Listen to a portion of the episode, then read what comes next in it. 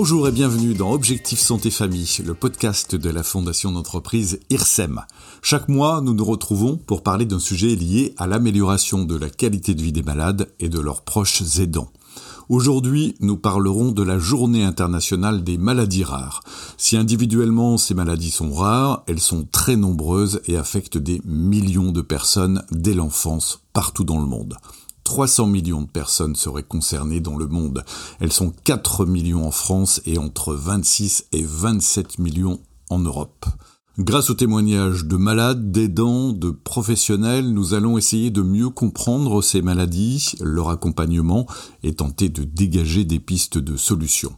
Aujourd'hui, nous allons rencontrer le professeur Sherman, le directeur de la Fondation Maladies Rares, Madame Manon Piqui, une jeune malade qui accompagne d'autres malades, et le professeur Gautran, professeur en pédiatrie. Bonjour, professeur Daniel Sherman. Bonjour. Vous êtes directeur de la Fondation Maladies Rares. Est-ce que vous pouvez nous expliquer en quelques mots qu'est-ce qu'une maladie rare?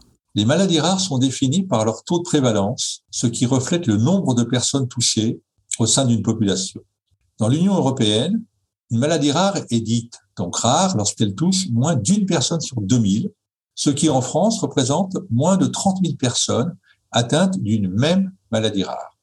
Partant de cette définition, certaines maladies rares peuvent être rares en France ou en Europe, mais ne pas avoir ce statut ailleurs. Ainsi, la lèpre est une maladie rare en France, mais elle est fréquente en Afrique centrale. Les maladies rares regroupent des affections très variées et dont beaucoup sont délaissées par la recherche médicale et les laboratoires pharmaceutiques. La caractéristique la plus importante des maladies rares est en effet leur très grande diversité, touchant à toutes les disciplines de la médecine. Certaines des maladies rares ne touchent qu'un seul organe ou type d'organe, d'autres qui prennent souvent le nom de syndrome, touchent plusieurs organes. Enfin, pour une troisième catégorie, tous les organes sont susceptibles d'être touchés.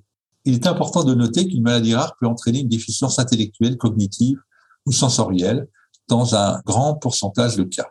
Les symptômes des maladies rares sont également très variés d'une maladie à l'autre, mais aussi d'une personne à l'autre. Pour une même maladie, un patient peut présenter des signes cliniques différents d'un autre patient. Les conséquences des maladies rares peuvent être visibles dès la naissance ou la petite enfance, mais ce n'est en aucun cas une règle, puisque de nombreuses maladies rares ne surviennent qu'à l'âge adulte. De plus, chaque maladie peut s'exprimer différemment et ainsi le degré de handicap et son évolution sont propres à chaque individu, comme je viens de le dire. Malgré cette très grande hétérogénéité, les maladies rares présentent des caractéristiques communes, quasi constantes. Elles sont évolutives, elles sont chroniques, elles sont invalidantes entraînant une qualité de vie moindre et une perte d'autonomie qui nécessite parfois des soins spécialisés lourds et prolongés. Ces maladies s'accompagnent de douleurs qui affectent de manière importante le patient. Elles sont généralement incurables car il n'existe que très peu de traitements hormis une médication classique qui peut soulager les symptômes. Professeur, pouvez-vous nous dresser un portrait des maladies rares en quelques chiffres? Oui, en quelques chiffres, on peut dire qu'il y a entre 6 et 8 000 maladies rares selon l'Organisation mondiale de la santé, en France, 3 millions de personnes sont concernées par une maladie rare, soit environ 5% de la population. il est important de, savoir que même si chaque maladie rare concerne moins de 30 000 personnes en France, comme il y a de très nombreuses maladies rares, on arrive à ce taux extrêmement élevé de 3 millions de personnes, 5% de la population, concernées par une maladie rare. Et nous avons tous dans notre entourage constaté, connu des cas de maladies rares. Il y a donc environ 30 millions d'Européens qui sont touchés de près ou de loin par ces maladies. Environ 5 nouvelles maladies rares sont décrites chaque semaine dans la littérature scientifique. Près de 75% de ces maladies touchent des enfants. Il est important de les mentionner. Et aussi, 80% de ces maladies sont d'origine génétique. Les autres pouvant être, par exemple, d'origine infectieuse. 95% de ces maladies rares sont dites maladies orphelines, car elles n'ont pas de traitement. 50% de ces maladies entraînent un déficit moteur, intellectuel ou sensoriel, comme je l'ai mentionné plus haut, et 50% engagent le pronostic vital de la personne. En résumé, les maladies rares sont donc nombreuses et diversifiées, mais les malades font face au cours de leur parcours de vie aux mêmes étapes clés et aux mêmes difficultés, en particulier concernant la difficulté du diagnostic. C'est ce que l'on appelle l'errance diagnostique, qui peut durer plusieurs années une famille peut attendre parfois plusieurs années avant que l'on puisse mettre le doigt sur le nom de la maladie, le gène de la maladie, et donc mettre fin à cette terrible errance diagnostique. Bonjour, professeur Gautran. Vous êtes professeur de pédiatrie, praticien hospitalier au CHU de Lille. Quelles sont les difficultés liées au diagnostic d'une maladie rare? Les maladies sont rares et donc difficiles à repérer.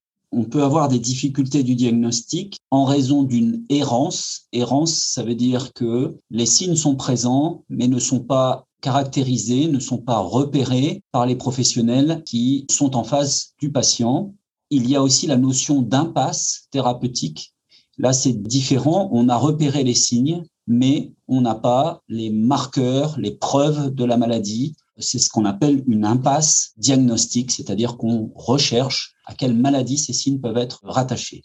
Professeur, un moment crucial est l'annonce du diagnostic. Comment se fait-il et quelles informations sont délivrées à cette occasion?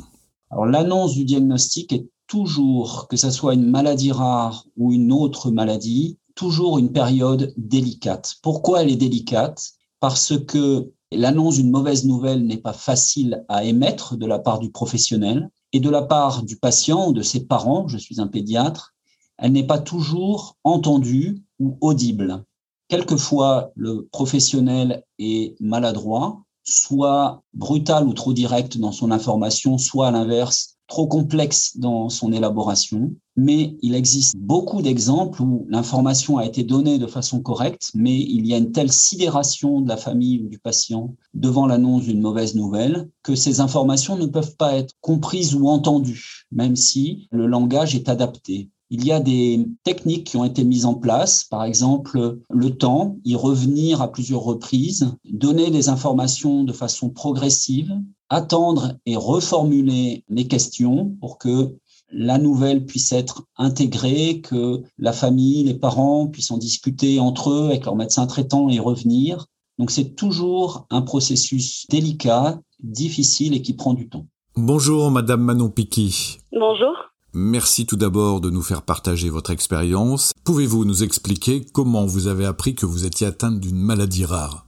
En fait, ça a commencé euh, par des symptômes euh, d'ordre euh, digestif, en fait, qui nous ont conduits dans un premier temps avec mes parents auprès du pédiatre à l'époque, donc pour les adultes, c'est auprès du médecin traitant, bien entendu. On a commencé par des examens ordinaires, voilà, qui ont été prescrits et, dont les résultats étaient peu concluants, donc qui, qui nous ont conduits vers la tournée des spécialistes en tout genre, allant du radiologue aux chirurgiens du cabinet de ville euh, au centre hospitalier universitaire et jusqu'à Paris. Pour le coup, euh, on va dire que l'enquête diagnostique, euh, pour ma part, il y a 30 ans, aura pris à peu près un, an et demi. Donc, après avoir vu de nombreux spécialistes sur Marseille avec des avis plus tranchés, des avis plus mesurés face à la situation rarissime, qu'à prendre avis en fait auprès d'un spécialiste sur Paris qui pratiquera une biopsie permettant de diagnostiquer un syndrome de pseudo-obstruction intestinale chronique. Donc voilà, c'est une euh, maladie euh, qui se manifeste par des euh, occlusions digestives avec une atteinte qu'on appelle multiviscérale, c'est-à-dire que ça peut toucher l'œsophage, l'estomac, l'intestin grêle, le côlon et, également la vessie.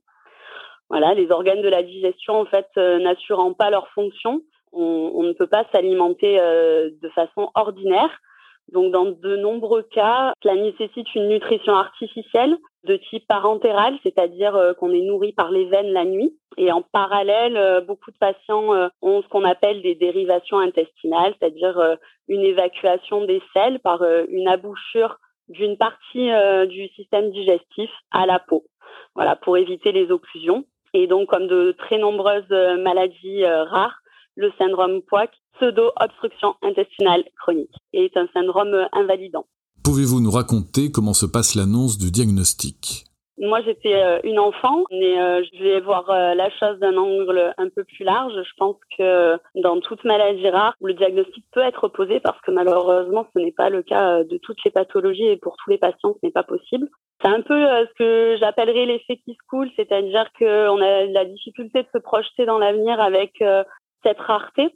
Et il y a un sentiment d'injustice en fait, puisque ben on se dit euh, aussi que ça n'arrive qu'aux autres jusqu'au jour où, ben, où l'autre c'est vous ou votre enfant. Pourtant, euh, le diagnostic, en fait, le fait de savoir, ça peut être aussi un soulagement parce que voilà, il est pas rare dans le parcours du combattant, du diagnostic et de la maladie rare, en fait, de rencontrer des, des équipes médicales qui malheureusement, euh, bah, dépassées par ces situations rarissimes ou par la méconnaissance en fait, misent des fois sur des pistes psychiatriques et euh, qui engendrent beaucoup de souffrances en plus que l'on peut subir dans son dans son organisme. D'où l'importance de former, d'informer, de sensibiliser en fait aux maladies rares euh, le plus tôt possible euh, les professionnels de santé. Voilà, savoir c'est aussi mettre des mots sur les mots, c'est un début de reconnaissance par les équipes médicales, mais aussi euh, pour nos proches, pour qui peut être difficile en fait de comprendre l'invisible en fait qui, qui nous atteint. C'est le début aussi du chemin de la résilience c'est une alliée indispensable euh, pour nous, euh, patients, et pour nos familles, pour concilier ce que la maladie nous impose au quotidien et qui nous sommes en tant qu'être euh, à part entière. Quel est l'impact de la maladie rare sur la qualité de vie de la personne malade au quotidien? Et pourquoi il est si difficile de vivre avec une maladie rare?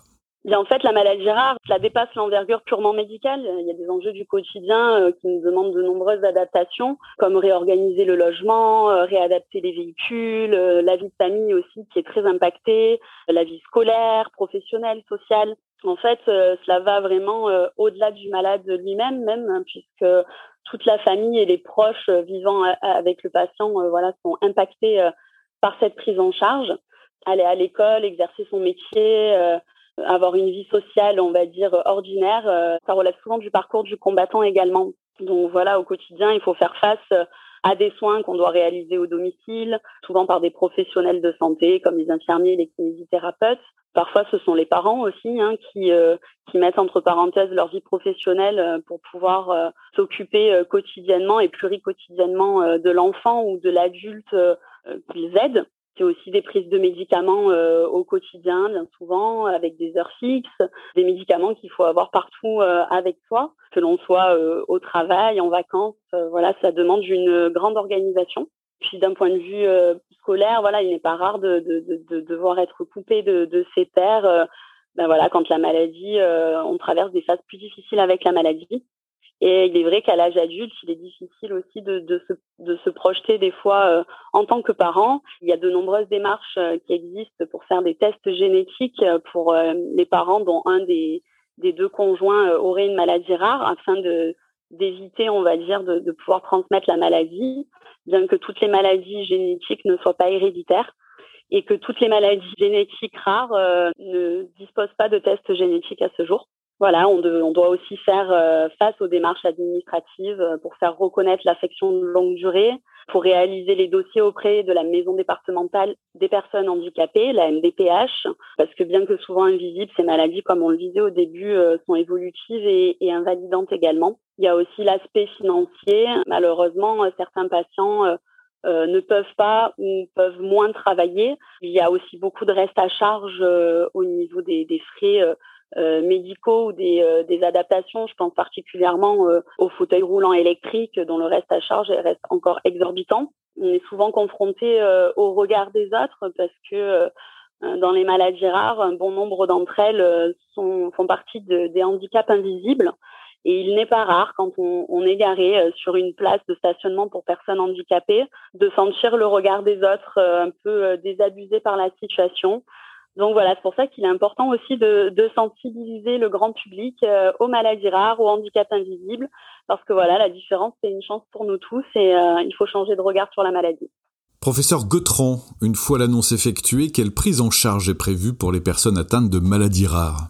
Les personnes qui ont une maladie rare, dans euh, l'immense majorité des cas, vont nécessiter une prise en charge multidisciplinaire. Ça veut dire qu'on a besoin de différents professionnels de santé, des médecins de spécialités différentes, un chirurgien, un animateur, un médecin spécialiste de telle ou telle fonction. Souvent, ces maladies touchent plusieurs fonctions, plusieurs organes, et aussi toute une équipe paramédicale, assistante sociale, diététicienne, psychologue, orthophoniste. Bien évidemment, tout dépend du type de maladie. Pour synthétiser, la prise en charge d'une maladie rare doit être coordonnée multidisciplinaire et s'inscrire dans la durée. Souvent, ces maladies sont chroniques, vont durer euh, toute la vie. Quelquefois, comme les maladies dont je m'occupe, commencent dès la naissance et iront jusqu'à l'âge adulte et accompagneront le patient quand il vieillit. C'est la mission des centres de référence maladies rares d'accompagner dans toutes ces facettes et à toute étape de la vie un patient présentant une maladie rare dans son itinéraire, dans son parcours. comment peut-on améliorer l'accès au traitement aujourd'hui? L'accès au traitement peut être amélioré par euh, deux mécanismes essentiels, deux moyens. Le premier est d'inciter, de faciliter des études de nouveaux médicaments ou dispositifs. Évidemment, comme la maladie est rare, les recherches sont complexes parce que les malades ne sont pas fréquents, parce que il faut souvent se mettre à plusieurs. Un seul centre ne peut pas à lui seul mener ce type d'études.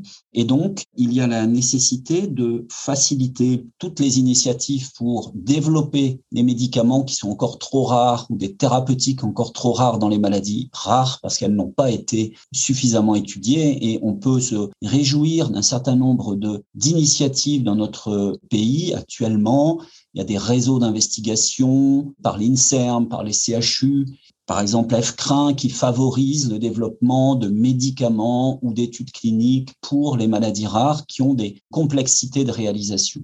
La deuxième manière d'améliorer l'accès du traitement, c'est de faciliter l'accès des molécules. Un certain nombre de médicaments sont des repositionnements, par exemple. Ils ont été étudiés pour une maladie donnée et ils peuvent être utilisés dans une maladie rare parce que les mécanismes sont communs, parce qu'on a découvert que cette molécule avait des propriétés qui étaient intéressantes. Il y a aussi là des initiatives en cours très encourageantes d'accès compassionnel. Compassionnel, ça veut dire que même si on n'a pas toutes les études qu'on fait d'habitude pour un médicament pour une maladie fréquente, parce que la maladie est grave, parce qu'on n'a pas d'autres solutions, on peut accéder à, ces médicaments de façon accélérée pour que le patient puisse en bénéficier, bien sûr, après information, après avoir pesé les avantages et les inconvénients. Et donc, il y a un certain nombre de dispositifs d'accélération d'accès des molécules émergentes ou des molécules repositionnées pour les maladies rares. Vous êtes en contact avec des enfants. Comment accompagner dans le temps les patients qui ont des maladies rares?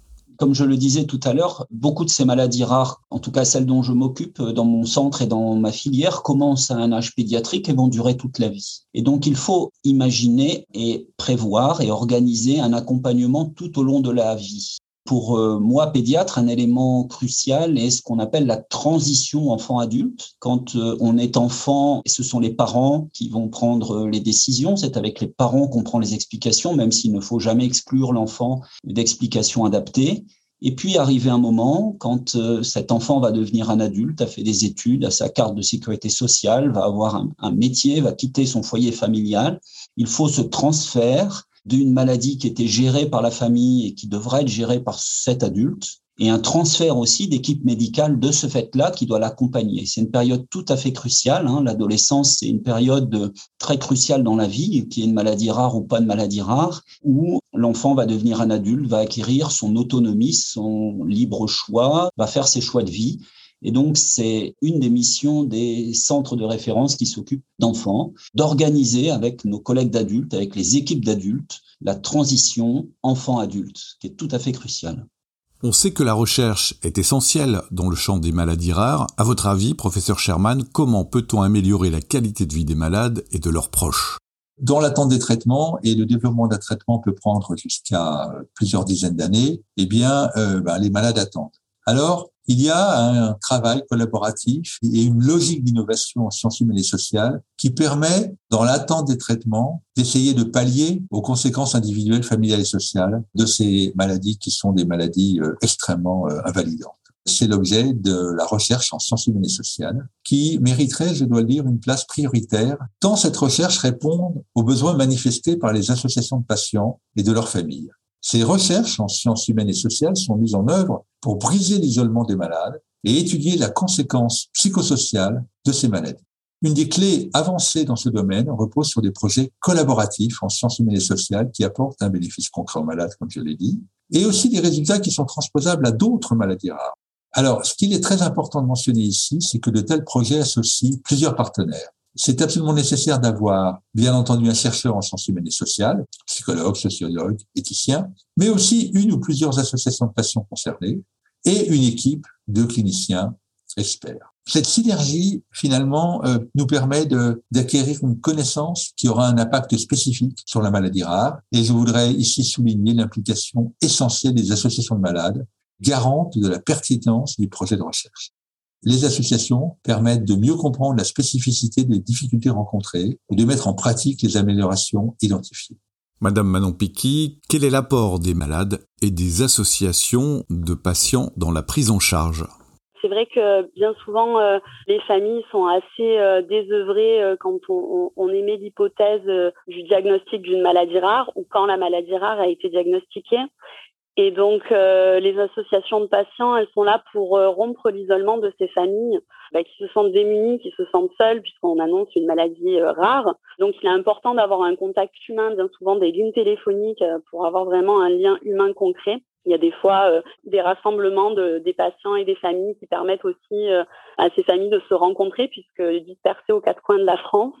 Euh, les associations, heureusement qu'elles existent pour cofinancer la recherche parce que dans le cadre des maladies rares, les fonds publics se font rares et il est difficile de mobiliser également des fonds privés.